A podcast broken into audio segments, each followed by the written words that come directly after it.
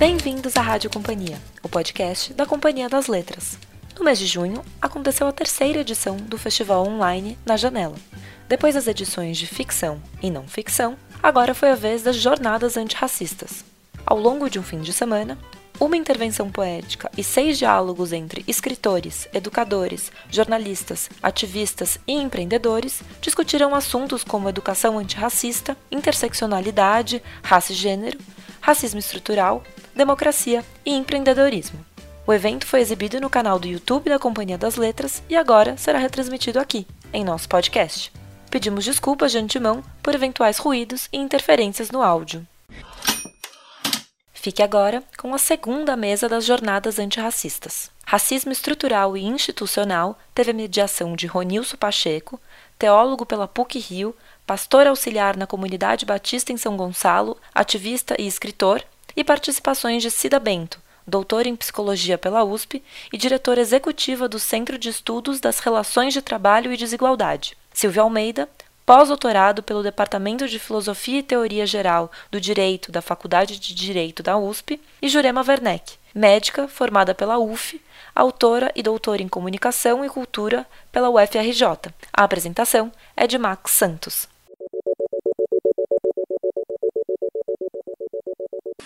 Olá, boa tarde a todas e a todos.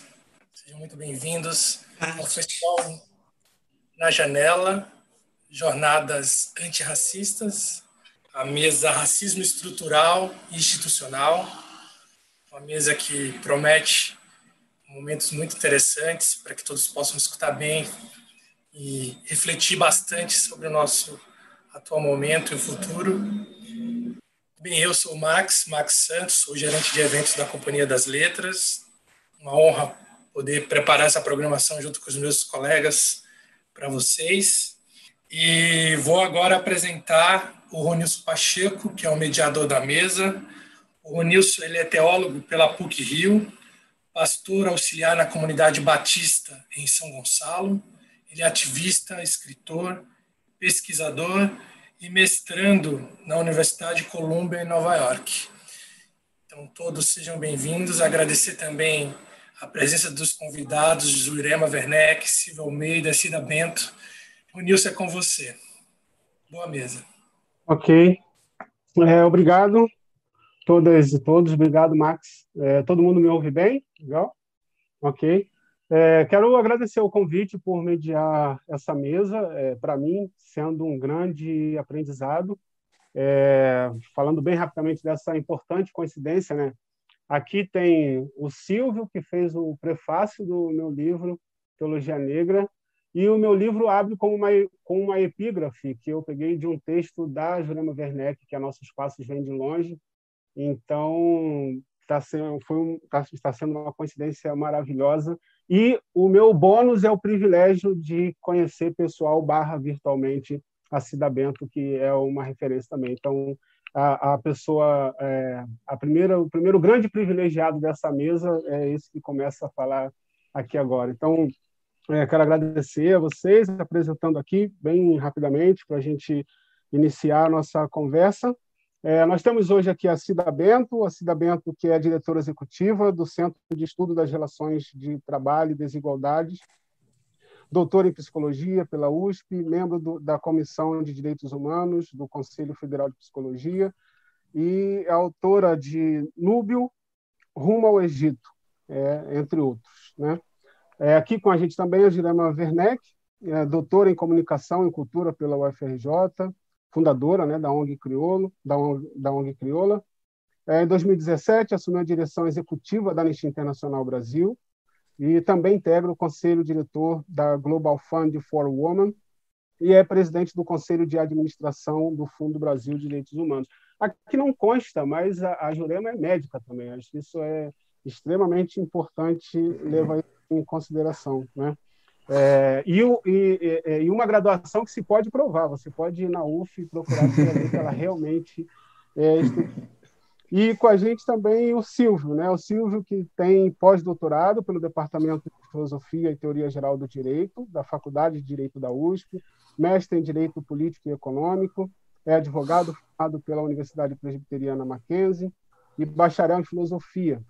É professor na Universidade Presbiteriana Mackenzie e na FGV, e professor visitante da Universidade de Duke, e é também presidente do Instituto Luiz Gama. Então, devidamente apresentado nossos é, nosso querido Silvio, nossas queridas Cida e Jurema, e eu queria já passar para o início da nossa conversa. É, e aí eu queria é, abrir se atendo é, basicamente bem no nosso tema, né, que é o que é o racismo estrutural, institucional. a conversa vai avançando, mas é, fazendo com que o nosso start seja essa é, exatamente como está no tema, eu queria que, pediria para que essa fala inicial fosse é, pensar o racismo estrutural, institucional. E aí eu pensei em, em três recortes, é, recortes, básicos né, que, que atravessassem a fala de vocês. É, do Silvio para pensar um pouco quanto que o racismo estrutural, institucional, ele interdita a possibilidade de pensar um projeto de país e de sociedade, né? Esses os interditos do racismo estrutural para a construção, é, é, a própria construção de um pensamento político, econômico, social, filosófico, jurídico, como está comprometido é, é, pelo racismo estrutural. É, a Jurema, é, lembrando que a Jurema, à frente da Anistia Internacional, uma organização que não tem só como temática a questão racial, mas a violação de direitos humanos de uma maneira mais geral, e exatamente por isso pensar é, com o racismo estrutural como um arcabouço das muitas desigualdades e violações né, sofridas. É, como o racismo é capaz de atravessar desigualdades e violações e violências tão diversas, né? É, acompanhada pela Anistia Internacional e pela trajetória é, da Jurema. E com relação.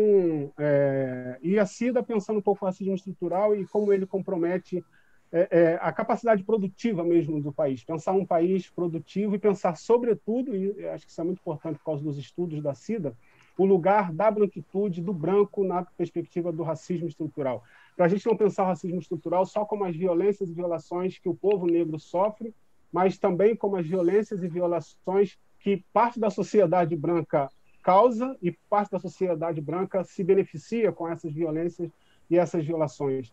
Então, é, deslocar um pouco o debate do racismo estrutural, pensando apenas na pele negra e qual o lugar da branquitude do branco, é, é, o branco com a branquitude e o branco como como construção social, pensando um pouco esse lugar é, num debate sobre racismo estrutural.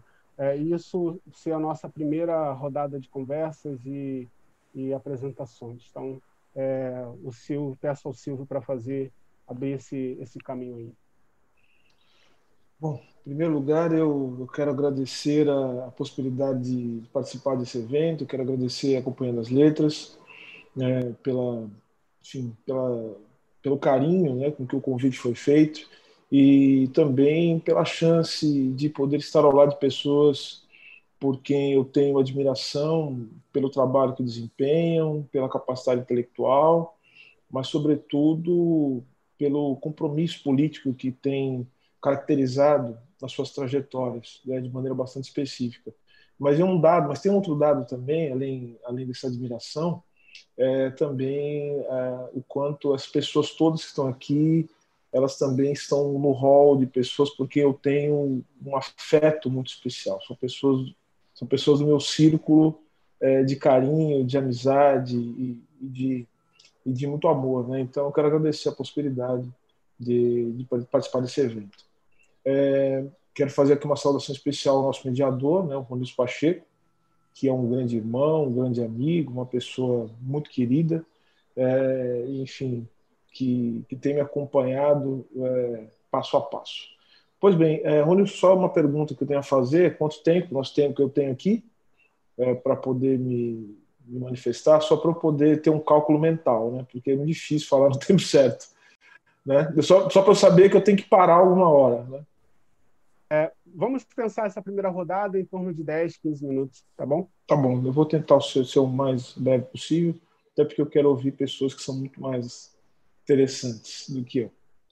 Pois bem, é, a sua pergunta ela, ela parte do seguinte ponto: como o racismo estrutural é um impeditivo para a construção de um projeto nacional, de um projeto de país, é, eu quero problematizar a sua pergunta, Ronilson. Eu quero colocar ela de uma maneira mais complexa.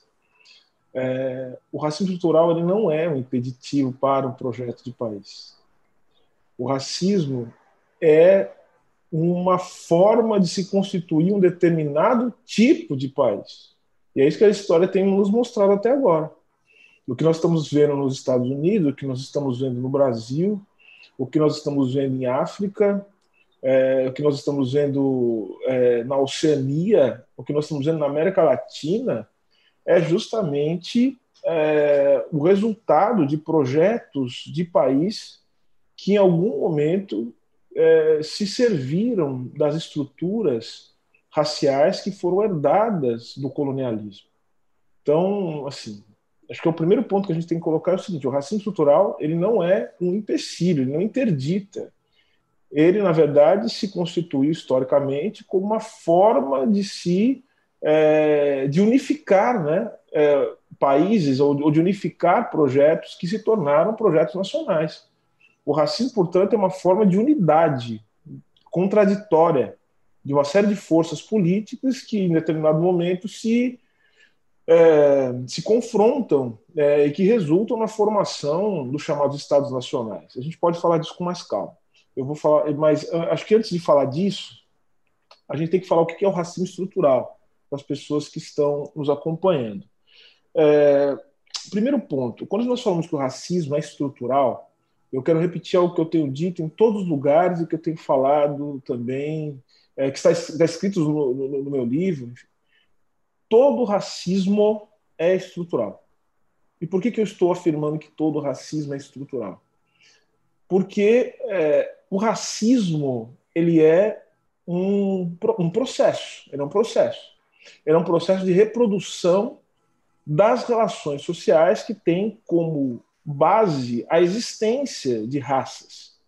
Então, perceba que é necessário que haja toda uma articulação sistêmica para que se produza a raça, tanto do ponto de vista do imaginário social, tanto do ponto de vista da constituição dos sujeitos racializados, que, é, o que se dá bem pode falar melhor que qualquer um de nós, mas é necessário também que esse sujeito racializado seja construído e reconstruído em diferentes indivíduos a partir de estruturas políticas e econômicas que vão dar materialidade a essa constituição subjetiva e relacional.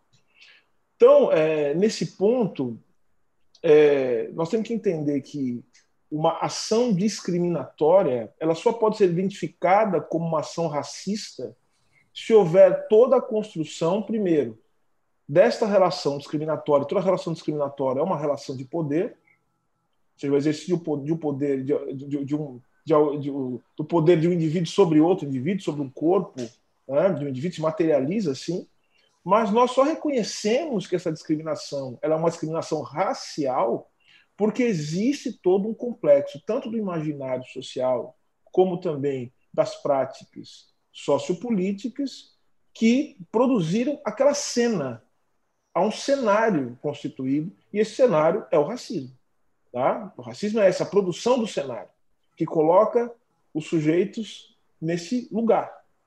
É? Então, veja, o racismo, para que o racismo é isso, não estou falando de uma discriminação pontual.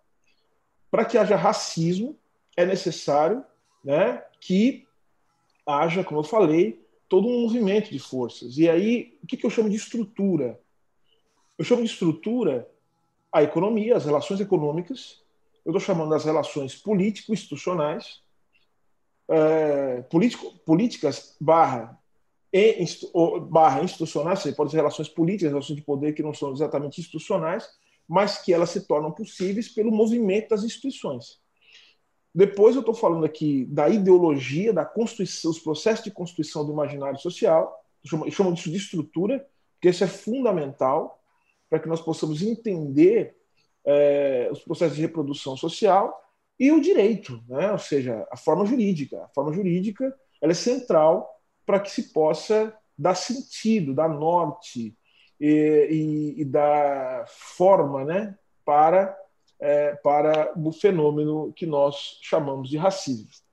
Pois bem, nesse sentido, é, é fundamental que nós entendamos, portanto, o racismo como um processo Racismo é um processo. Um processo histórico, e um processo político. Por que histórico? Porque o que nós chamamos de raça tende a se modificar, a se plasmar de acordo com os contextos uh, históricos e que são diversos. É, por isso que nós temos que entender a trajetória, a construção da raça, como algo que está ligado diretamente ao, à história do colonialismo e tudo que o colonialismo representa, em termos de projeto econômico, em termos de projeto político, em termos, né, de, em termos de armação, né, de, de elaboração dos sistemas jurídicos, em termos também de produção cultural. O, o, o colonialismo ele movimenta todas essas instâncias. Né? Vamos lembrar disso, o colonialismo, as pessoas esquecem um pouco disso. O colonialismo é um projeto econômico né? e que tem um acento mundial, global. Só que a forma com que o colonialismo e tudo aquilo que o colonialismo movimenta vai se materializar é, em sociedades tão distintas, porque, veja, é, existem sociedades, já existiam sociedades, já existiam formas de vida e relações sociais antes que o colonialismo pudesse chegar até esses locais.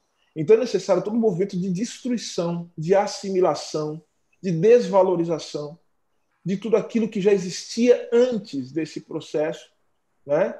É, que o colonialismo é, é, ele que ele desencadeia, certo? Então vejam que cada contexto vai criar a raça de maneira distinta, vai criar a raça de maneira diferente, vai fazer com que a raça se manifeste de forma, é, de forma bastante peculiar. Então aí nós voltamos ao, começo da sua pergunta, ou seja, olha só, é, o começo da sua questão. Né? Então veja, o racismo nos Estados Unidos ele foi fundamental para unificar os Estados Unidos, principalmente depois da Guerra da Secessão. A segregação racial ela não foi um movimento de divisão dos Estados Unidos propriamente dito, dividiu os Estados Unidos, mas essa divisão foi uma divisão que acabou se manifestando como uma espécie de modo de vida, de existência desse país que nós estamos agora, Romilson, chamado Estados Unidos. Então vejo que as manifestações culturais, mesmo as mais pujantes, vejo que o papel né, que a população negra desempenha nos Estados Unidos é o resultado dessa fratura, e essa mesma fratura social é, ela faz parte do processo de modernização dos Estados Unidos. Então a modernização ela se deu às custas do sangue negro e às custas de um processo histórico violentíssimo e tortuoso que é o processo é, que é foi o processo que resultou na segregação racial. Então vejam que ao final do século XIX, quando termina o período chamado de reconstrução radical, né, de, de, era de reconstrução e depois da reconstrução radical, ao final desse período, o que, que nós temos? Nós temos um país que faz um acordo. Há um grande acordo. E qual que é o grande acordo que se faz? O acordo que se faz é, é para que esse país continue unificado, os negros eles viverão segregados. Então, veja, o projeto nacional não foi é um projeto, é um projeto racista. No Brasil, a mesma coisa. E na África do Sul, a mesma coisa. A África do Sul é um país cuja unificação se deu justamente com a criação da segregação racial. E o Brasil também, colocando a população negra no seu devido lugar. Então, isso, isso moldou as nossas instituições, o nosso imaginário social sobre o negro, a, a nossa economia é a nossa forma de reproduzir a desigualdade econômica, tem o racismo como elemento fundamental e central. Então, é, eu termino aqui, Ronilson, é, tentando ser o mais disciplinado possível, mas avançando naquele chorinho, né? Também o chorinho vai ser meu. É, por isso que nós devemos, muito, nós devemos estar muito atentos aos conceitos. Né? Os conceitos são muito importantes. Racismo estrutural engloba, mas não é a mesma coisa que racismo institucional. São coisas diferentes. E isso é fundamental porque, ao diferenciarmos estrutural de institucional, nós também temos a noção e a ideia de como é possível estabelecer formas de combate, de resistência ao racismo. Então, veja se eu falo que o racismo é institucional, eu estou pegando um pedaço importante de um problema, mas nem de longe o problema todo. Porque eu estou falando aqui das instituições, e para nós o rigor é fundamental. Instituição e estrutura na sociologia não é a mesma coisa. A instituição, portanto, se refere a complexos né, formados a partir das relações de poder que se desenvolvem na sociedade. Então, quando eu falo de racismo institucional, eu estou falando é, do, de uma compreensão, que é uma compreensão muito interessante, mais do que entender racismo como questão comportamental, né? acho que a Cida bem pode falar bem disso, né? porque a psicologia é cheia dessas coisas, de querer ficar entendendo o racismo como coisa comportamental, problema psicológico. e aí, quando você coloca o problema da branquitude, essa história já complica um pouco. Você vai pensar o seguinte: o processo, o processo que cria o negro é o processo que cria o branco. Então não é uma questão moral, comportamental, não é um problema jurídico. Então, quando você fala com racismo institucional, a coisa já ó, sobe de patamar, porque você começa a olhar a questão racial a partir das relações de poder. Ótimo, perfeito. Só que vejam, as relações de poder no interior das, das práticas institucionais não se referem às relações que se desenvolvem, por exemplo, no campo da economia, no campo do direito, nos processos de construção do imaginário, na cultura, na produção, na, na, na constituição dos sujeitos. Isso é fundamental. Então, com isso eu digo, Ronilson, o que nós queremos é um projeto de país não racista. Esse é o ponto que se coloca aqui. A pergunta que nós fazemos é a seguinte: como nós fazemos para construir um projeto de país que não se vincule à reprodução do racismo como elemento fundamental, que é o que tem acontecido até agora. Porque é o seguinte: por que, essa pergunta é tão importante e necessária? Porque nós estamos vendo nesse momento o esgotamento de sociedades, né, ou seja, das possibilidades das sociedades contemporâneas de responder aos problemas sociais, justamente porque elas são fundadas sobre o racismo. Então, pensar numa sociedade, sociedade, um projeto de país, um projeto de mundo que não tem o racismo como veículo central é fundamental para a sobrevivência, para a sustentabilidade da vida. Né? Não se trata, portanto, de uma veleidade ou, de, ou simplesmente um projeto ético. É um projeto econômico, político, um projeto, portanto, de futuro da sociedade. Obrigado. Maravilha, Silvio. É, Jurema? Bom, é, primeiro, dizer que eu estou super contente de encontrar desse encontro, né? Cida, Silvio, Ronilson, né? São queridos, queridos, queridas referências, queridos companheiros de luta, queridos amigos, assim. Estou é, muito contente, estou muito contente da Companhia das Letras ter é, criado mais do que esse espaço, esse festival inteiro. A gente sabe que daqui a pouco vem aí Sueli, Jamila, Bianca, Flávia, ou seja, está incrível, né? Então, estou muito contente de fazer parte desse momento. É? Aí você me, a pergunta que você me faz é o lugar do racismo na, na, na, na produção de desigualdades e violações, considerando o meu pé dentro do campo dos direitos humanos, é, e aproveitando o que o Silvio, o Silvio já trouxe de, de, de, de, explicação, de demonstração do que é racismo, do lugar do racismo nas relações, eu só quero sublinhar um, um, uma perspectiva. A perspectiva é: nascemos humanos, humanas, não é? É, é, nascemos e, e tem um, um, um, filósofo que dizia, né, como esse devia ser um imperativo ético para todo mundo, né? É preciso que haja uma humanidade, não é? é? uma única humanidade.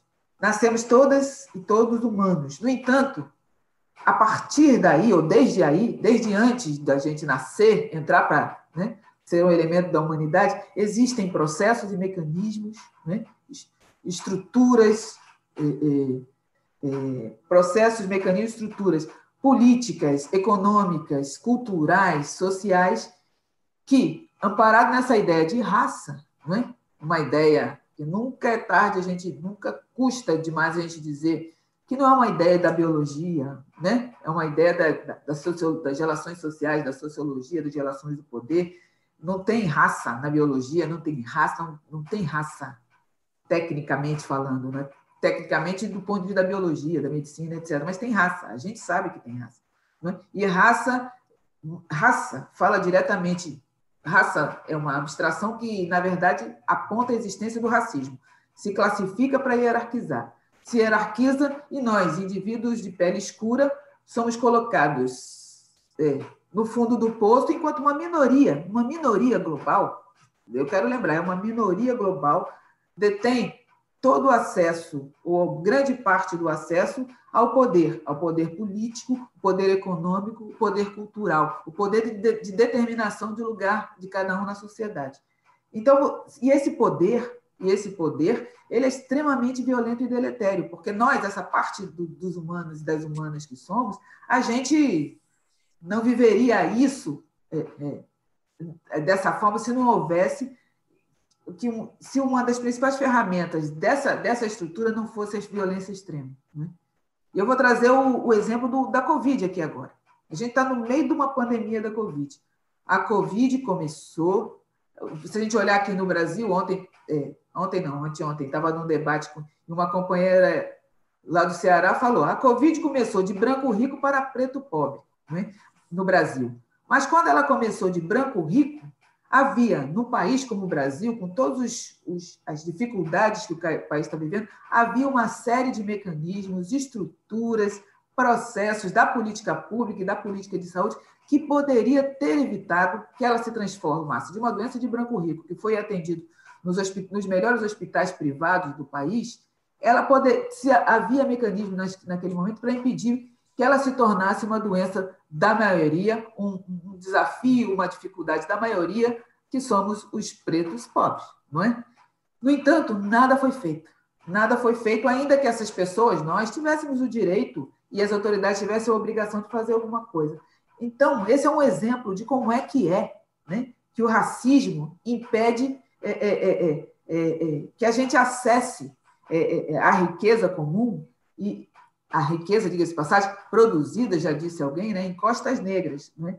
É o racismo, é o olhar do racismo, é a ferramenta do racismo, é a estrutura institucionalizada, a forma como as instituições funcionam. Estou falando das instituições, a gestão pública, por exemplo, não apenas a gestão da saúde, mas a gestão da economia, a gestão da assistência social, a gestão da cultura, a gestão da administração presidencial tudo isso considerou naquele momento, lá já faz mais 100 dias, 100 dias atrás, aquela estrutura pensou: tudo bem, isso aí, essa gente não me diz respeito. A gente viu, ao longo desse processo, a autoridade pública chamando essa gente que eles consideram que não me diz respeito de invisíveis.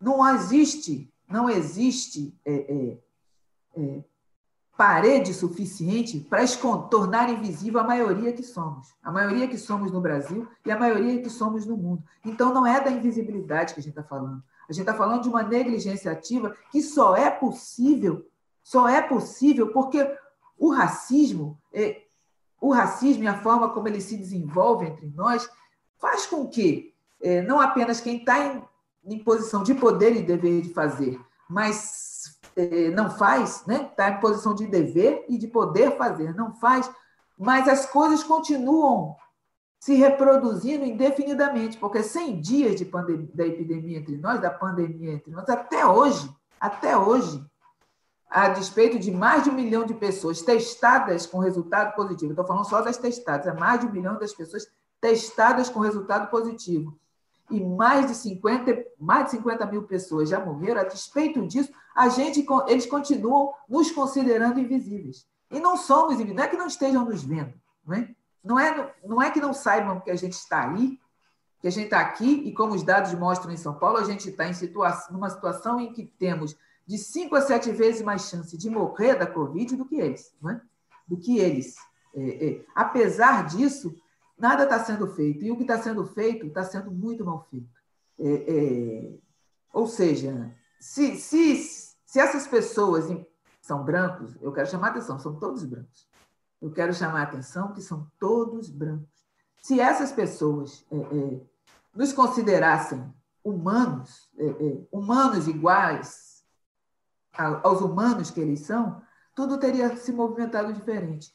E se desde antes nós pudéssemos ter vivido, estar vivendo a plenitude de nossa humanidade, a gente teria tido condições, há 100 dias atrás, de interromper essa marcha da desgraça e da morte que eles instituíram aqui. Mas porque a gente não está nas posições de poder, porque o racismo nos impede, o racismo coloca as, as barreiras, a gente está tendo que resolver no nível local, no nível micro de todo o dia, modelos e mecanismos para salvar nossas próprias vidas. É por isso que a gente, a gente vê, pela ação, pelo braço da juventude negra, a, a, a mobilização de comida, de kit de higiene, de, de equipamento de proteção individual e solidariedade de todo tipo, a gente vê nós, de nós, por nós e para nós. Porque é, nós nos olhamos com os olhares de humanos e humanos que merecem todo o cuidado e, o, e, e que devem ter acesso ao, ao, direito que a gente tem à vida e à saúde. Mas aqueles outros humanos que se apropriam não é, do que a gente produz, da riqueza que a gente gera, eu não estou falando só da riqueza financeira econômica, estou falando da riqueza dos processos políticos, a riqueza dos processos sociais, a riqueza dos processos culturais. Essas pessoas que se apropriam com base na ideia da raça, e mais do que da ideia da raça, com base nos benefícios que o racismo lhes confere, essas pessoas, em última instância, continuam gerando e alimentando os mecanismos que, ao fragilizar um pouco mais a gente, ao a atacar um pouco mais a gente, que diga se somos a maioria, eles têm os mecanismos necessários para se perpetuar naquela condição. É claro que a morte de George Floyd, não é? Que não era uma morte isolada, nem nos Estados Unidos nem aqui, mas a morte do, do George Floyd permitiu virar o espelho para o rosto dessas pessoas. Ver, previ, né? Permitiu virar o espelho e deu a essas pessoas a oportunidade de ver que o reflexo ali é muito feio, muito ruim. Alguns, infelizmente não são poucos, estão escolhendo um outro lado, estão escolhendo o lado da superação, do confronto. A gente tem visto nas marchas tanto as que aconteceram no Brasil quanto o que aconteceram nos Estados Unidos, a gente tem visto que tem muitos na posição de poder e privilégio que estão optando ah, pelo lado da vida. No entanto, existe aquela minoria, minor, super minoria, que se mantém na, na posição de poder e, e eu não duvido que veja, inclusive, isso, esse momento como uma oportunidade de seguir mais adiante. Não é? Algumas determinações, algumas decisões, essa dificuldade, por exemplo, de se estabelecer uma renda básica, quando se sabia, meu Deus do céu, no momento de pandemia, a atividade econômica se retrai. É o que se sabe. E, se, e sabendo também que o Brasil é um dos países, apesar de tudo, um dos países mais ricos do mundo, a gente tinha e tem tudo que é necessário para que, no momento que a atividade econômica se retrai, colocar no lugar mecanismos que permitam a vida, a nossa vida, continuar sem sobressaltos. Ainda assim, ainda assim, não é? tudo continua como está no, no, no lugar da, do, da, do, privilégio. E a gente vê, Ronilson, o lado mais dramático disso tudo é que as instituições bastante fincadas, estabelecidas, é, é, é, no, no, nesse pilar que é o racismo, as instituições, que não necessariamente são é o poder do executivo, as instituições que têm o poder, inclusive, de interromper essa marcha é, da morte, é, sistema de justiça e outras, né? o, o, parlamento faz muito menos do que devia. Né? Tendo a Constituição, tendo o direito, tendo os tratados de direitos humanos e tendo a ética no, né? ou a moral, ou o desejo de ver a vida vicejar, não é? Porque isso, esse é o momento, a gente, a gente vai, precisa escolher entre a vida e a morte. E não só a, minha própria vida e a morte, a vida e a morte da humanidade, da humanidade que a gente representa. E a gente está vendo as instituições, e lembrar que o racismo ele, ele penetra as instituições que para estabelecer mecanismos para manter as exclusões, o racismo institucional está exatamente ali se, é, é, fazendo com que quem tem o dever de interromper a marcha da morte não está fazendo, ou está fazendo muito mal feito, ou está fazendo muito pouco. É, é, e qual é o outro lado disso tudo? E qual é o outro lado disso tudo? O outro lado disso tudo, é, porque eu não quero parecer, não quero dar a impressão de que o racismo é definitivo, que o racismo vence sempre, né? porque não vence, não vence. É, se você imaginar, se você parar para pensar como, como Silvio demonstrou, a potência e a profundidade do racismo entre nós, em processos econômicos, sociais, políticos e culturais, você vai ver também, se a gente está aqui denunciando mais uma vez o racismo, mais, é, confrontando mais uma vez o racismo e sua potência de morte, isso mostra que tem o outro lado, que o lado da luta não é, é o lado que impulsiona uma outra ética, que o, que impulsiona o direito. O direito à saúde impulsiona o direito à vida. Nem tudo está perdido, mas olha, é, é, é preciso lembrar, mas ainda que nem tudo esteja perdido, muito está perdido, muito está perdido. Mais de um milhão de testado positivo, mais de 50 mil mortos, e, e como os dados é, de São Paulo têm de, demonstrado, a maioria desses mortos, eu estou dizendo o dado de São Paulo, porque São Paulo estudou isso, né? não quer dizer que o. Né?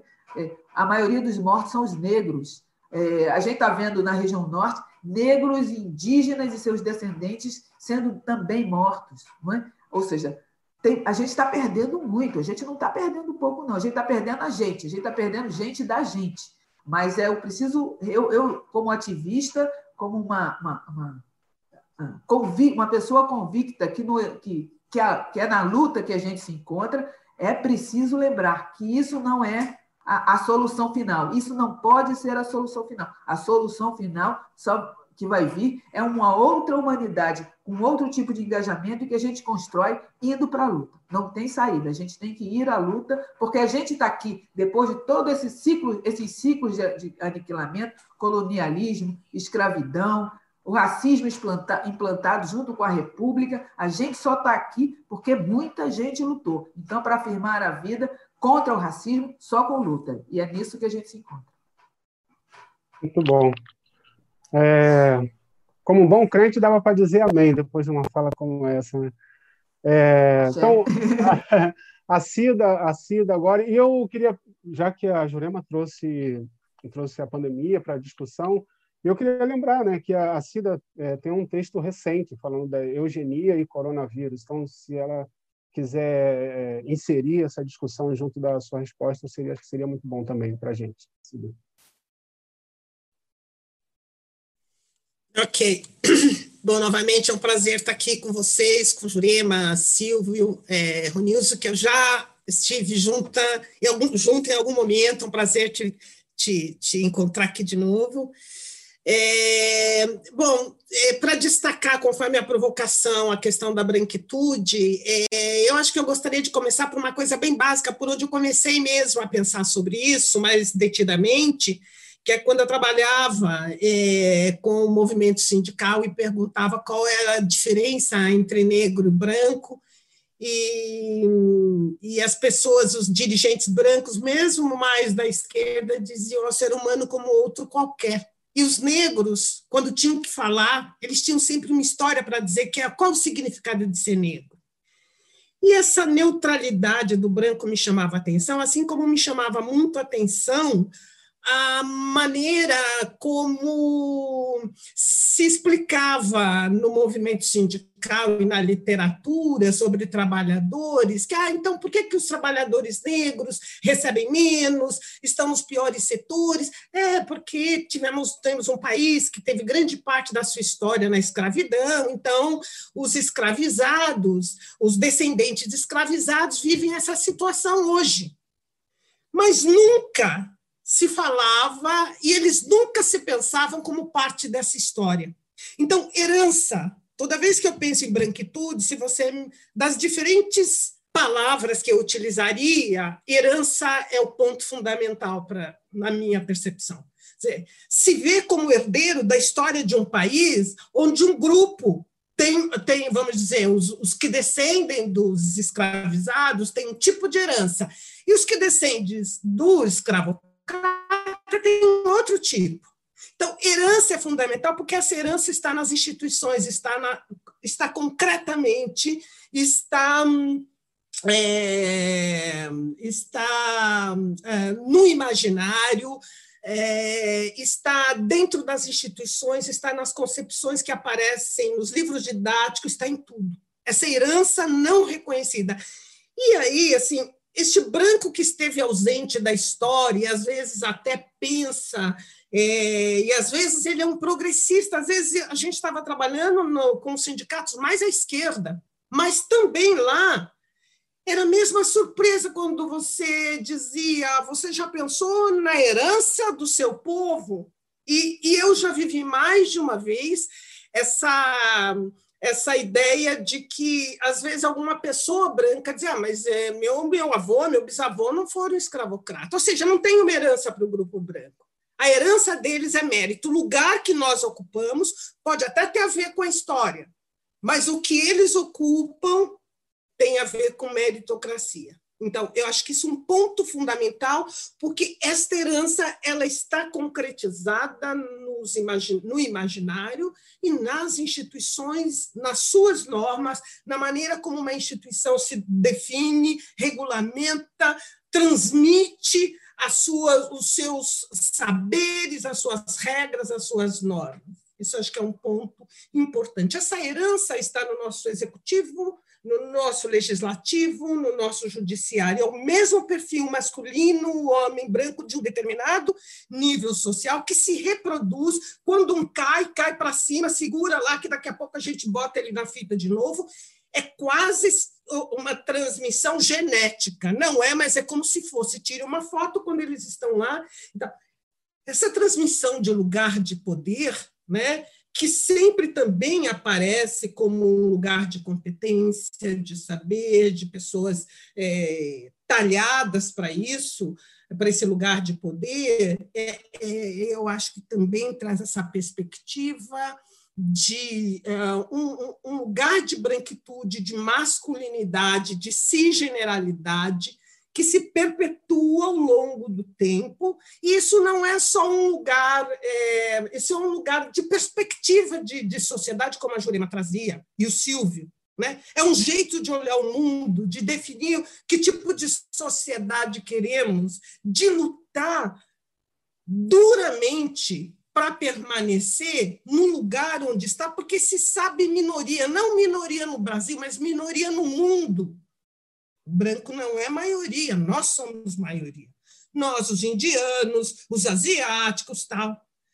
Do, o temor da minoria. Então, é, hoje, você, hoje os estudos sobre branquitude na Europa, nos Estados Unidos, destacam essa coisa do medo da minoria.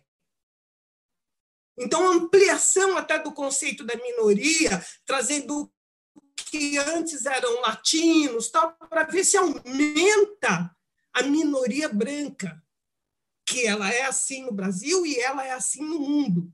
Um medo da nossa maioria, do, do, do que somos. Mas não do que somos enquanto negros, mas também do que representamos. E acho um, um, ponto bem importante de destacar é, da personalidade autoritária, que muitas vezes traz esse conceito é, do medo da condição humana, do medo da vida daqueles que, sem ter com quem contar, prosseguem, como a Jurema estava falando, traz outra perspectiva do mundo. O medo do que representa esse jovem negro descalço de bermuda que é morto dentro da sua casa, do parque de diversão, que precisa ser exterminado. Que você vê um governador tendo um orgasmo múltiplo quando vê um menino ser é, assassinado na, na, na, favela. Então, este medo não é só o medo daquilo que é o negro, mas do que ele representa, dessa nova possibilidade de sociedade que transpira no jeito, na, história negra, que transpira onde a arte está presente, onde está presente um, um, principalmente hoje você vê em todo o discurso, em toda a construção das mulheres negras, de uma, um outro tipo de sociedade, uma outra relação com a natureza, um outro pacto civilizatório. Eu acho bastante importante a gente pensar que o grande ponto da branquitude e da masculinidade, enfim, é, é a invisibilidade. Né? Então, você tem todo um sistema que se reproduz continuamente, mas que se reproduz e é, a supremacia aí do branco não aparece como, como, como, como tal. Né? Ela se reproduz. Né? Você tem um, muitos mecanismos institucionais, e a gente trabalhando dentro de instituições, nesse momento, eu acho que em umas 18 instituições, é muito comum a reprodução na contratação de pessoas, na maneira como a instituição lida com seus serviços, com seus produtos, com as comunidades, é muito parecido, tem uma determinada perspectiva, né? E que é uma perspectiva que vem deste grupo. Né? Então, é muito interessante, por exemplo, se olhar em, grande, em grandes empresas hoje, quando começa a discutir diversidade, quando ela diz, ah, está melhorando a questão de gênero aqui, agora a gente precisa tratar da questão de raça. O gênero ali, o que é invisibilidade? Se a empresa dissesse está melhorando a condição das mulheres brancas, seria, aí sim apareceria a branquitude. Mas não, está melhorando a questão de gênero, está melhorando a questão das mulheres. Mas as mulheres negras estão quase todas as instituições são menos de 10% sempre. Quando elas são, né, representam, fazem parte de um segmento de, que representa mais da metade da população. Então, onde é que você vê a invisibilidade? Né? E como a invisibilidade assegura a supremacia numa coisa como essa. A gênero melhorou, mulheres, mas nós não estamos lá. Então, a supremacia ela branca e a branquitude nesse sentido, ela se fortifica e se reproduz neste, é, neste processo de invisibilidade, de desigualdade ser tratada como inclusão. Então, estamos fora dessa história, mas o que, que podemos fazer para essa negrada, para ajudar? Eles estão precisando. Não é estou dentro né, dessa história vamos ver juntos aqui o meu legado e o seu legado. Não, o que, que eu posso fazer para essa negrada e para ajudar essa negrada a se resolver? Então, este é uma outra dimensão que eu acho bastante importante a gente trazer, porque quando você se coloca na história, é outra coisa. Então, eu sempre uso o, o, uh, um exemplo de um nosso sambista que diz: tem pedaço que é meu no teu pudim. Não é que todo mundo tem direito de pudim, eu estou pedindo meu pudim, você tem o seu. É que o seu pudim tem que ser o que é meu. É discutir é, as diferenças, as diferentes heranças em todos os níveis que a gente tem. Então, é, então eu acho este ponto bastante importante, porque muitas vezes, se você quiser trabalhar esse tema, você tem que batalhar muito para não ficar na linha da inclusão. Como podemos incluir o negro? Porque o outro lado da desigualdade é, não, não vamos falar em desigualdade, vamos falar em incluir, vamos ajudar a pretada. Então, não estamos falando em inclusão estamos falando em desigualdade, estamos falando em herança dos dois grupos, estamos falando é, em credores e devedores de uma história de mais de 500 anos. Né? Estamos falando que não é coincidência, conforme a Jurema e o Silvio estavam falando, não é coincidência que estão morrendo mais negros nas, nas favelas, que se tirou o CEP agora para não identificar que é lá na, que lá na favela tem uma política de eugenia para aquele. Quer dizer, agora que que a pandemia está tão violentamente dentro das favelas, como sempre esteve violenta, violentamente a polícia, ela está tendendo a certo interesse, vamos segurar um pouco, vamos segurar o dinheiro, para que deixar os recursos irem para quem está precisando, não, não, sei se precisamos comprar os respiradores, aí tudo fica meio parado, porque a pandemia está onde tem que estar. Tá, né? É, eu também acho que, então, branquitude, esse lugar de privilégio construído socialmente, é, é um lugar que, que não está só nas instituições, as pessoas estão convictas, muitas vezes, de uma certa superioridade. Né? Então, às vezes, você está num grupo de esquerda que está discutindo democracia, cidadania, justiça, não sei o quê. As pessoas entendem que elas é que devem pensar o programa e depois você vai lá para assinar o projeto de país. Então, isso está incrustado em, em, em todas as dimensões que a gente puder pensar. E aí, é, caminhando agora para o fim da minha fala, eu acho que tem uma coisa importante. Eu acho que se a gente quiser, e como o Silvio já falou, Jurema já falou também, mudar este país, não tem como, tem uma dimensão ética e moral da branquitude que não dá para você conviver com ela e começar a discutir democracia, cidadania, justiça. Então, por isso que a gente diz que não vai ter democracia se tiver fascismo, se tiver racismo, é, não, não, não haverá, porque não dá para você continuar mantendo os privilégios construídos historicamente, fingindo que você não tem uma herança, teu segmento não tem uma herança. Não dá para você continuar desta maneira e, ao mesmo tempo, participar desses grupos é, que discutem o novo país e tal. Não dá, por exemplo, para você é, continuar defendendo a PEC, é, não, a, aquela como é, emenda constitucional é, que congelou os gastos públicos, sabendo que quem precisa do sistema público é comunidade negra. Ela que não tem dinheiro para saúde, para educação, pra, que, que necessita disso, aí você está lá, mas você ainda é aquele que fica brigando é, é, e defendendo certas posições que são absolutamente racistas, genocidas, é, genocidas de diferentes maneiras. Então, realmente, quando a gente fala que tem uma nova perspectiva nesse segmento de quem sempre teve excluído e olha tudo que tem aí uh, de uma maneira muito crítica, né?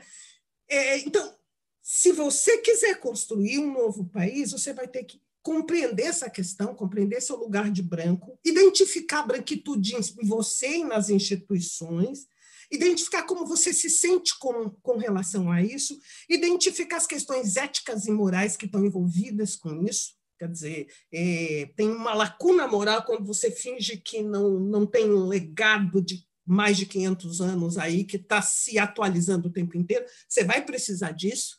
E saber que mexer com privilégio é mexer com discriminação por interesse. Você também vai querer defender isso.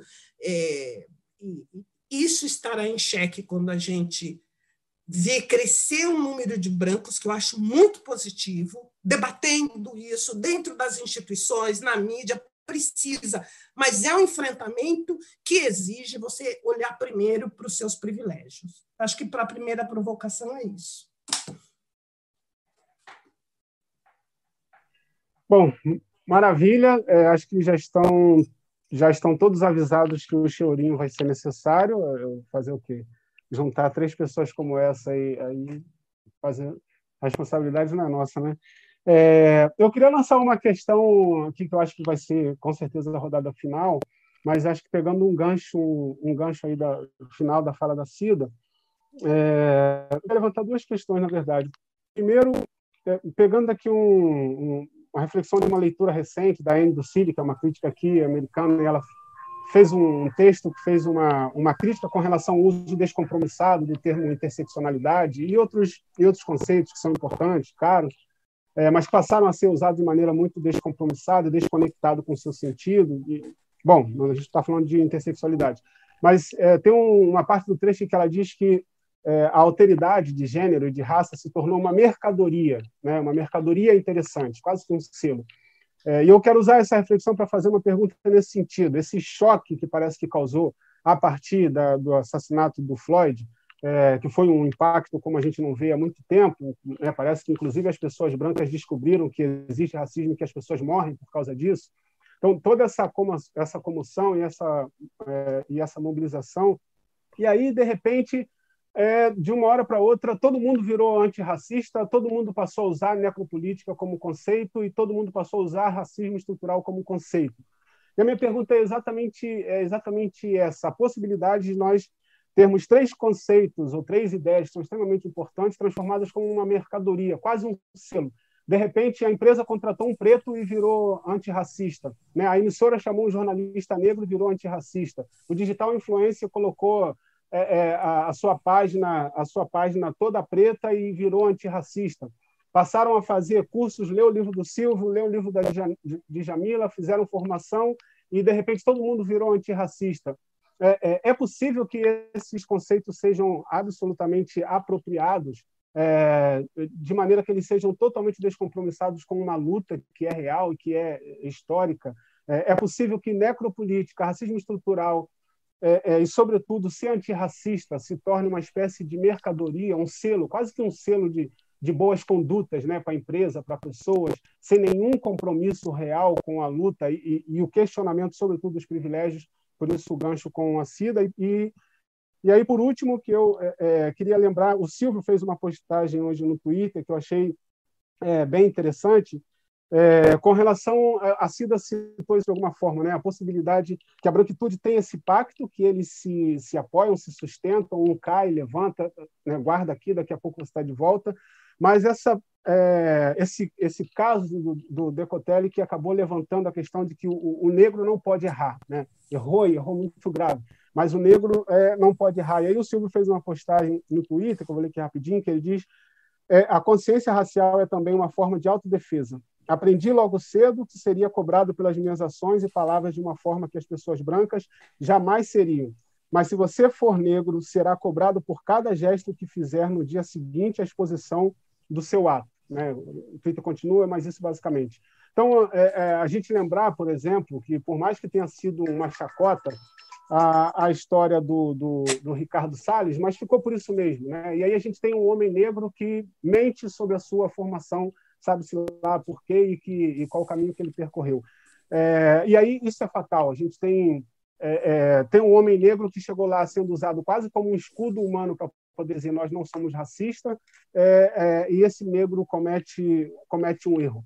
É, as possibilidades, pensar as possibilidades de que, para além de tudo que o racismo causa, a impossibilidade do sujeito negro errar. Então, essas duas questões como questões finais. É, o uso descompromissado e o que pode ser, né, o que pode ser toda essa onda antirracista e é, o negro não pode errar. E assim ele faz aí com uma rodada final. É, agora uma questão livre, acho que começa quem quiser, por favor. Quem começa? Posso começar? Então tá bom, já que. Pode. Sempre peço licença para. Quando eu estou perto da, da Cidade da Joana Werneck, eu peço licença. Então vamos lá. É, é o seguinte. É, eu, eu, vou falar algumas coisas aqui. É, acho que, a, a, detalhe, detalhe, Silvio, só lembrando, vamos tentar fazer uns 20 minutos no total. Ah, tá bom. Se tá a gente bom. consegue. Tá bom, eu vou, ser, vou, tentar ser o mais breve possível. Então, por isso que eu, eu vou falar algumas coisas assim que vão que vão parecer um pouco duras, assim, mas eu estou muito inspirado pelas falas que, que antecederam essa minha participação.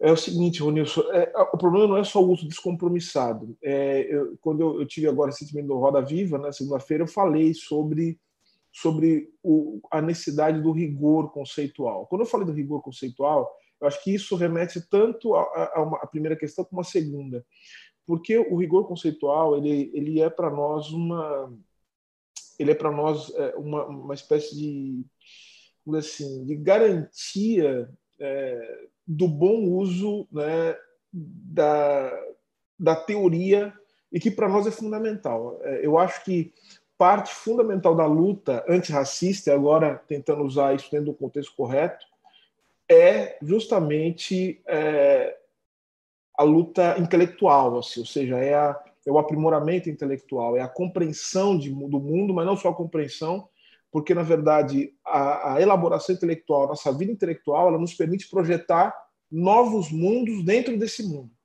A gente estuda também para que a gente possa pensar, a partir da realidade, o que pode ser possível para além disso que nós estamos vivendo hoje. Então, é fundamental que nós tenhamos é, muita, muito estudo, muita elaboração intelectual, nós, nós, nós, que nós tenhamos a capacidade artística é, de transcender a condição que nós nos encontramos hoje. Então, por isso que, para nós, negros e negras, minorias indígenas, a capacidade intelectual e a vida intelectual e a projeção de mundos para além desse mundo, dentro desse mundo, é absolutamente central. Agora, racismo estrutural, e aqui eu vou entrar no ponto com muita clareza e de forma muito dura. Racismo estrutural, né, política antirracismo. Então, sendo utilizado dessa maneira, é, não só por oportunismo, mas também como um índice da falência intelectual do nosso mundo. O nosso mundo está virando uma desgraça do ponto de vista intelectual. Essa é a verdade, Ronilson. Estou sendo muito sincero contigo. E por que isso? Porque a falta de rigor, a falta de compromisso, né, de um compromisso político, a falta de seriedade em relação ao estudo, que atinge todas as hostes, né, assim, atinge fundamentalmente esses que estão produzindo esse estado de coisas que nós estamos vendo hoje, né, que Jurema descreveu muito bem, mas atinge também a, a, a, as, as hostes progressistas, de esquerda. Ou seja, estamos vivendo uma, a miséria intelectual. Essa é a verdade. Porque, veja só, o, o, os três conceitos que nós falamos juntos, porque as pessoas também têm, têm, também a paranoia do especialista, né? Todo mundo quer ser especialista em alguma. Eu sou especialista em racismo estrutural. Eu já estou anunciando aqui. Eu não sou especialista em racismo. Quem é especialista em racismo é branco racista, tá? Eu sou, eu sou, eu sou um, um homem que tenta a todo momento estabelecer uma conexão com a teoria social, com a teoria do direito, com a teoria política, com a filosofia. Eu sou um homem que tenta estabelecer uma conexão da minha atividade política com a filosofia. Então, por exemplo, o cara fala assim: ah, eu sou especialista em racismo estrutural. Se você estuda racismo estrutural, sabe o que acontece? Aí eu vou pegar a fala da Cida. Não é possível que você estude racismo estrutural sem você estudar necropolítica. E não é possível que você estude necropolítica sem entender o que significa o ser antirracista, que é um que está mais para uma, vamos dizer assim, está mais para um conceito no campo da ética do que necessariamente um conceito filosófico. Não é um conceito filosófico. É mais um, uma conceituação ética. O antirracismo como prática política e como postura ética. Só que aí tem um detalhe. Agora vou pegar a fala da Cida no final.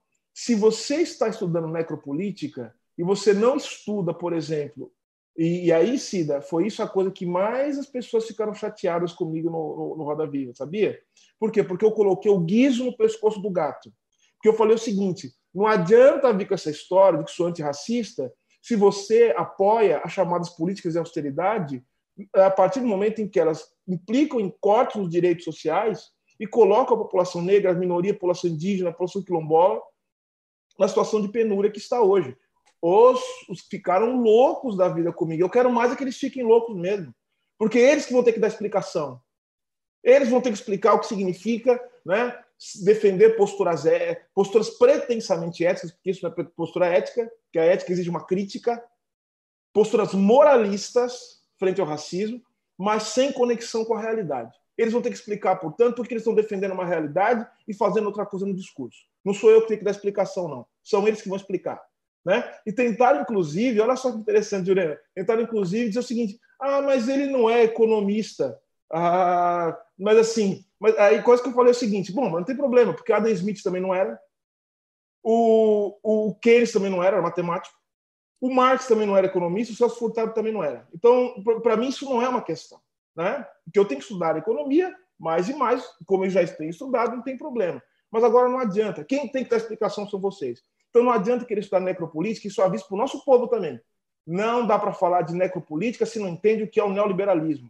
Porque o Achille Mbembe, o conceito de necropolítica, é justamente um conceito que se articula com o chamado pós-fordismo, com os efeitos do pós-fordismo sobre a economia, sobre também o imaginário social, sobre também todas as coisas que acontecem com o fim, com a crise econômica que gera o fim do chamado estado de bem-estar social. São as consequências. E as práticas antirracistas, portanto, elas têm que estar conectadas diretamente com a possibilidade de você entender o antirracismo como algo que para a necropolítica, mas que tem, mas a parar a necropolítica é parar, por exemplo, com a política econômica que se junta também ao projeto racista. Porque o pessoal agora, eles querem separar o pinochetismo do Pinochet, né? Ah, comigo não. Não vai fazer isso, não. Eu não vou cair nessa, nesse truque. E as pessoas que estão do meu lado também não vão cair nesse truque enquanto eu puder ensinar. Tá? A economia do Pinochet é do Pinochet. Entendeu? Não tem economia do Pinochet separada do Pinochet. Quando as pessoas entendem isso, nós vamos ficar caindo nas armadilhas da identidade. E aí termina o seguinte, Rony, sua pergunta. Representatividade. Eu só quero repetir o que eu falei a consciência racial uma forma de autodefesa. Sabe por que é autodefesa? Porque por ter consciência racial, eu já eu aprendi muito cedo. Eu jamais entro num lugar sem olhar para a porta de saída. Como diz um amigo meu, eu já entro nos lugares saindo. Sabe? Então, assim, é, é muita ingenuidade você achar que você vai ter algum tipo de exposição, que você vai estar em alguma posição de poder, e que você vai participar de um governo como esse, como a Cida muito bem descreveu, e a Jurema também, que, que estão na ponta de lança de todos os horrores que o Brasil está vivendo hoje, porque assim, o que o, que o Brasil está vivendo hoje não é apenas um, um descompasso institucional, né? não, é um projeto mesmo. As pessoas que estão ali são pessoas que estão provocando a morte deliberadamente. Por isso que eu tenho defendido. Essas pessoas vão ter depois que ser responsabilizadas juridicamente, inclusive no plano internacional, pelo que elas estão dizendo. Né? Jurema pode falar melhor do que eu. É, o, o, o, que está cometendo, eles estão costeando o alambrado né, de crimes contra a humanidade. E esse é o ponto que está sendo colocado aqui. Percebe? Então é o seguinte: é muita ingenuidade achar que você, enquanto pessoa negra, pode fazer as mesmas coisas que o branco faz e que as consequências serão as mesmas, porque não serão. Exatamente. Não serão as mesmas. O, assim, olha só, o, a, a, a, você pode falar melhor. O branco tem o privilégio de ser indivíduo. Nós não temos o privilégio de ser indivíduos. Nós somos o tempo todo julgados como coletividade. Eu sei porque eu estou falando. Eu falei da vida do meu pai esses dias. O, o período do meu pai era Barbosinha. Então, o período do meu pai era Barbosinha se conectava, portanto, com o Barbosa. E todos os goleiros da seleção brasileira se conectavam com o Barbosa. E o Barbosa nem falhou, hein? Percebe como é que são as coisas? Ou seja, nós, acabamos, nós pagamos o preço, o preço porque, por, por, pelas atitudes de um, de um, de nós. E aí eu não quero também ficar dizendo o seguinte, tá vendo? Tá... Eu não quero ficar apontando o dedo. Não que isso, o sujeito não tenha que ser responsabilidade individualmente, mas eu quero chamar a atenção para os efeitos que isso provoca na nossa vida. Eu tenho certeza absoluta que desde segunda-feira estão virando o meu currículo lá de cabeça para baixo para ver se acha alguma coisa, só que eles vão se dar mal. Deve, deve ter até ligado aqui para a Universidade de Duque para saber se é que esse preto é, é, é, é da universidade mesmo. Só que vão se dar mal, porque eu tenho consciência racial. Eu sei muito bem onde eu posso andar e onde eu não posso andar. Eu sei muito bem quem anda do meu lado. Eu sei muito bem com quem eu me alio. Eu jamais faria parte de um governo como esse, porque eu sei que a primeira coisa que vão fazer é deixar esse cara na estrada. É a primeira coisa que vão fazer é deixá-lo na estrada. E a gente sabe por que a gente comete alguns erros, sabe? Porque, às vezes, o que acontece? pressão por sucesso, você tem que competir com outro, tem que toda hora ficar mostrando prestígio social. Aí você, o sujeito pega e faz alguma coisa. Eu não vou nem entrar nessa questão. A questão é a seguinte: é muita ingenuidade. Eu já sabia que isso ia acontecer. E é o destino de todas as pessoas negras que, de alguma forma, compactuarem com esses projetos que são completamente fora de qualquer horizonte existencial, como disse a Jurema, que seja capaz de preservar as nossas vidas. Aí o pessoal fala o seguinte: tá, mas a esquerda acontece isso, mas da esquerda, pelo menos, eu posso brigar e cobrar coerência. Porque se eu cobrar coerência da extrema-direita, sabe o que acontece? A co cobrar coerência desse governo é pedir, por exemplo, ah, seja coerente, eles me matam. A coerência deles é matar. A coerência deles é destruir a minha vida. Percebe? Então, ou seja, nós, a nossa briga, ela é uma briga em todas as frentes. O que a gente não pode é cair nas armadilhas da identidade, achar que representatividade vazia, sem projeto político, é, isso aí é o suficiente. Não é de jeito nenhum o suficiente. Obrigado, gente. Bom, eu, eu vou, já vou entrando, é, porque foram duas perguntas. Eu vou começar pela segunda, sobre a questão da impossibilidade do sujeito negro errar. Não é? Eu, a gente está falando aqui de racismo, não é? É? Então, o racismo significa impossibilidade do sujeito negro, seja de errar, seja de acertar não é? É impossibilidade do sujeito negro, ponto. É, é, não é à toa que né, a coisa vai tanto no limite, mas que na favela, quando alguém da favela é morta, uma pessoa na favela é morta, alguém, alguém a classifica entre inocente e culpado, entre morador ou não morador, não é? É e eram todos humanos, todos tinham direito à vida, acertando ou errando, não é? é a gente vê isso quando se fala da, do assassinato pela polícia da Agatha Félix, em que a família contou, poxa, mas ela estava na escola, ela estava fazendo curso de inglês, ela era criada com todo carinho. Quando o João Pedro foi assassinado, e, e, e o pai dele lembra, ele estava pensando em ser advogado, né? um menino pensando em ser advogado. Quer dizer, a, gente, a, a impossibilidade é de existir. Não é? Isso remete à, à primeira pergunta, quando você pergunta dessa banalização dos conceitos. Não é? Eu acho que tem uma, um, uma sabedoria, um conhecimento que a gente traz da tradição negra, é que não existe conceito que não seja encarnado, não é? E necropolítica, racismo estrutural e, e, e antirracismo, ele necessariamente precisa ser encarnado, ou seja, é, é uma coisa é expelir, expelir palavras ao vento, mas se você reconhece, se você acredita que o conceito de necropolítica tem validade, você tem que automaticamente é, virar um antirracista, seja por, pelo imperativo moral e ético que o conceito tra, traduz, é? é um, chama, um chamado à ação, seja porque ele tenta reduzir, conce, é, produzir conceitualmente uma imagem onde a morte, a morte de seres humanos tem sido pro, produzida sistematicamente. Não é? é, é eu acho que a gente é, é, precisa entender, seja branco, seja negro, que não existe na, no, no, campo do antirracismo, no campo da experiência negra, por conta do conhecimento que a gente herda de nossa tradição, que não existe aí um conceito encarnado. A separação mente-corpo, corpo-alma, ou sei lá o quê, não é uma, uma produção nossa. Não é uma produção nossa. Não é? é toda, toda a potência intelectual que, que, a, que, a, que a história negra, que a trajetória negra produziu, aponta na direção de que você necessariamente você entra na roda. Você nunca vai ficar fora da roda enunciando a roda. Ou você está na roda ou não tem jeito. Então, se, se alguém, porventura, está fascinado com, a, com, a, com, as possibilidades da, da, leitura né, de Atirimbembe, da leitura do Silvio, da leitura da, da Cida, é preciso que se fascine também com sua própria responsabilidade de agir, porque não existe alternativa. Não existe. Fora isso, fora isso é a roda do racismo, é aquela roda que a gente quer acabar.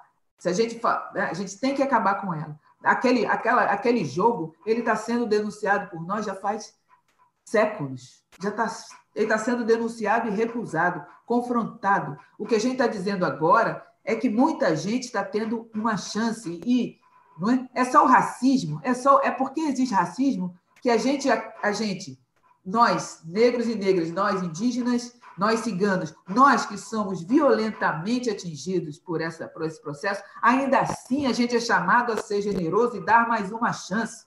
Isso não quer dizer que a gente está dando a outra face, não, mas dá mais uma chance para que o, as pessoas que se alinharem ao racismo ouçam esse imperativo ético que é também político, é? que é também um, um, aqui e agora. Não tem para depois. Eu não vou primeiro ter que ler tudo que eu tenho numa biblioteca para tomar uma atitude. Ainda que eu não saiba nomear, eu tenho ouvido, e as pessoas que estão aqui nessa roda agora já nomearam, já traduziram, já explicaram, já publicaram, tanto nas revistas indexadas quanto nos manuais e, e, nos livros de distribuição mais ampla. Já está nomeado. O que está sendo colocado é ou você está dentro, ou você está dentro desse lugar que é um lugar de humanidade, ou você está naquele lugar que é do racismo. E esse lugar, esse lugar precisa ser eliminado. Eu espero que, que ele seja eliminado o quanto antes e que a gente possa resgatar essas pessoas que estão sequestrada pela, pelas forças do privilégio da morte, o que a gente está sendo levado aqui é, é, é, a propor a essas pessoas que elas se que elas ajam ativamente e ouçam a voz do resgate que a gente está propondo. Porque a gente também podia não, não optar por isso. A gente podia ter feito outra escolha. Porque o que a gente perde, a gente não vai ver reparação e alívio. A dor que a gente carrega, a cicatriz não fecha. Não é? Então, a gente, a gente do nosso lugar, no nosso lugar, a gente está. Por que a gente aposta numa humanidade, no, no, outro mundo possível, a vera, de verdade, é que a gente chama todo mundo à ação. Não, não somos só nós, a gente chama todo mundo à ação. Mas é preciso que o outro lado, o lado que está do lado das forças da morte, faça essa escolha agora. Faça essa escolha agora, porque não dá. Assim não dá. O que a gente perdeu, a gente não, não ganha mais. Mas o que a gente está propondo a essas pessoas, que, que o que a gente está dizendo para aquelas pessoas é que o que elas perderam, elas podem recuperar ainda, que é a sua própria humanidade. Eu acho que essa opção é muito generosa. Eu acho que essa, essa opção é, é uma das melhores coisas que o de pior que a gente experimenta traz. Porque a gente traz sempre essa chance para as pessoas escolherem o lado que elas querem estar e agir de forma coerente em relação a ela. Ou seja, eu estou falando de desgraça, mas eu estou falando de esperança também. Né? Eu estou falando de desgraça, estou falando de esperança. Esse é o momento da esperança, porque a morte já está aqui. A morte já está aqui, não, não veio com o Covid. Né? Não veio com o Covid. O Covid é só mais um, um, um, um dado. Mas a gente, desse lugar, a gente está dizendo que tem, temos uma chance. Temos uma chance. Eu acho que.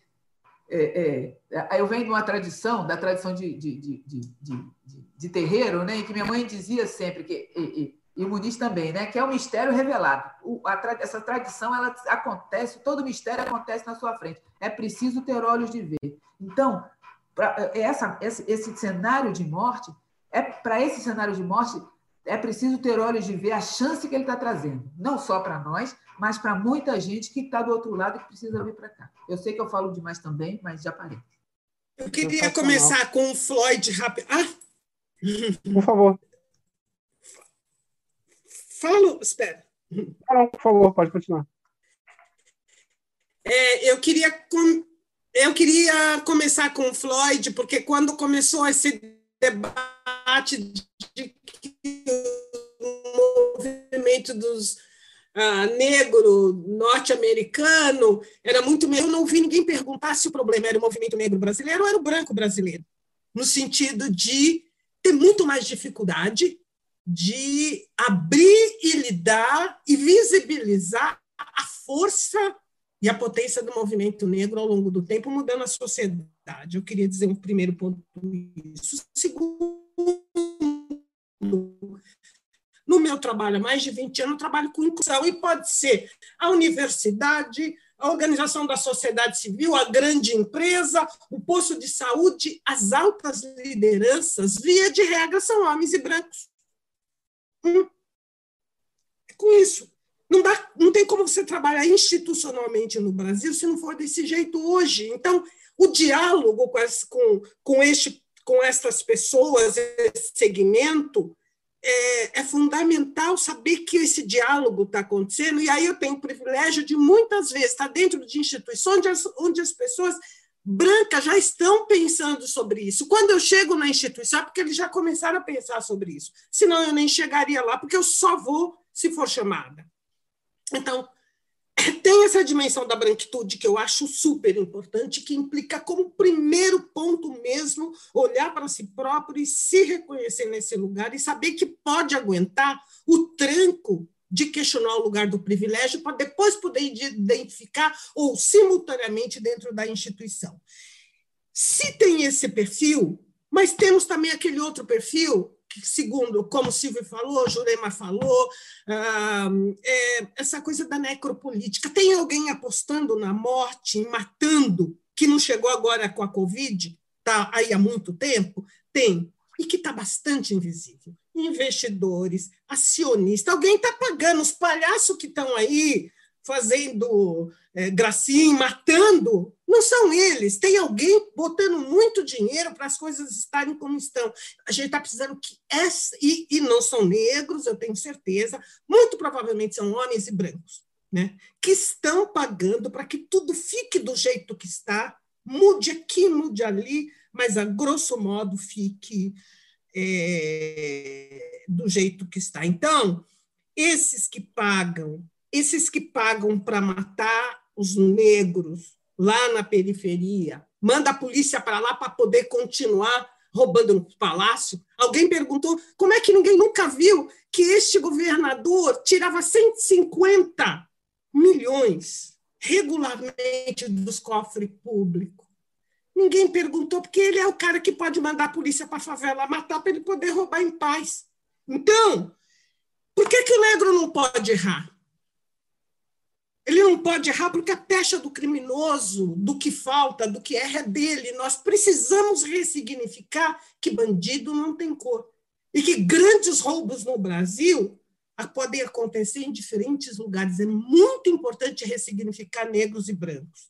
E é muito importante pensar que é deste lado que vem a solução.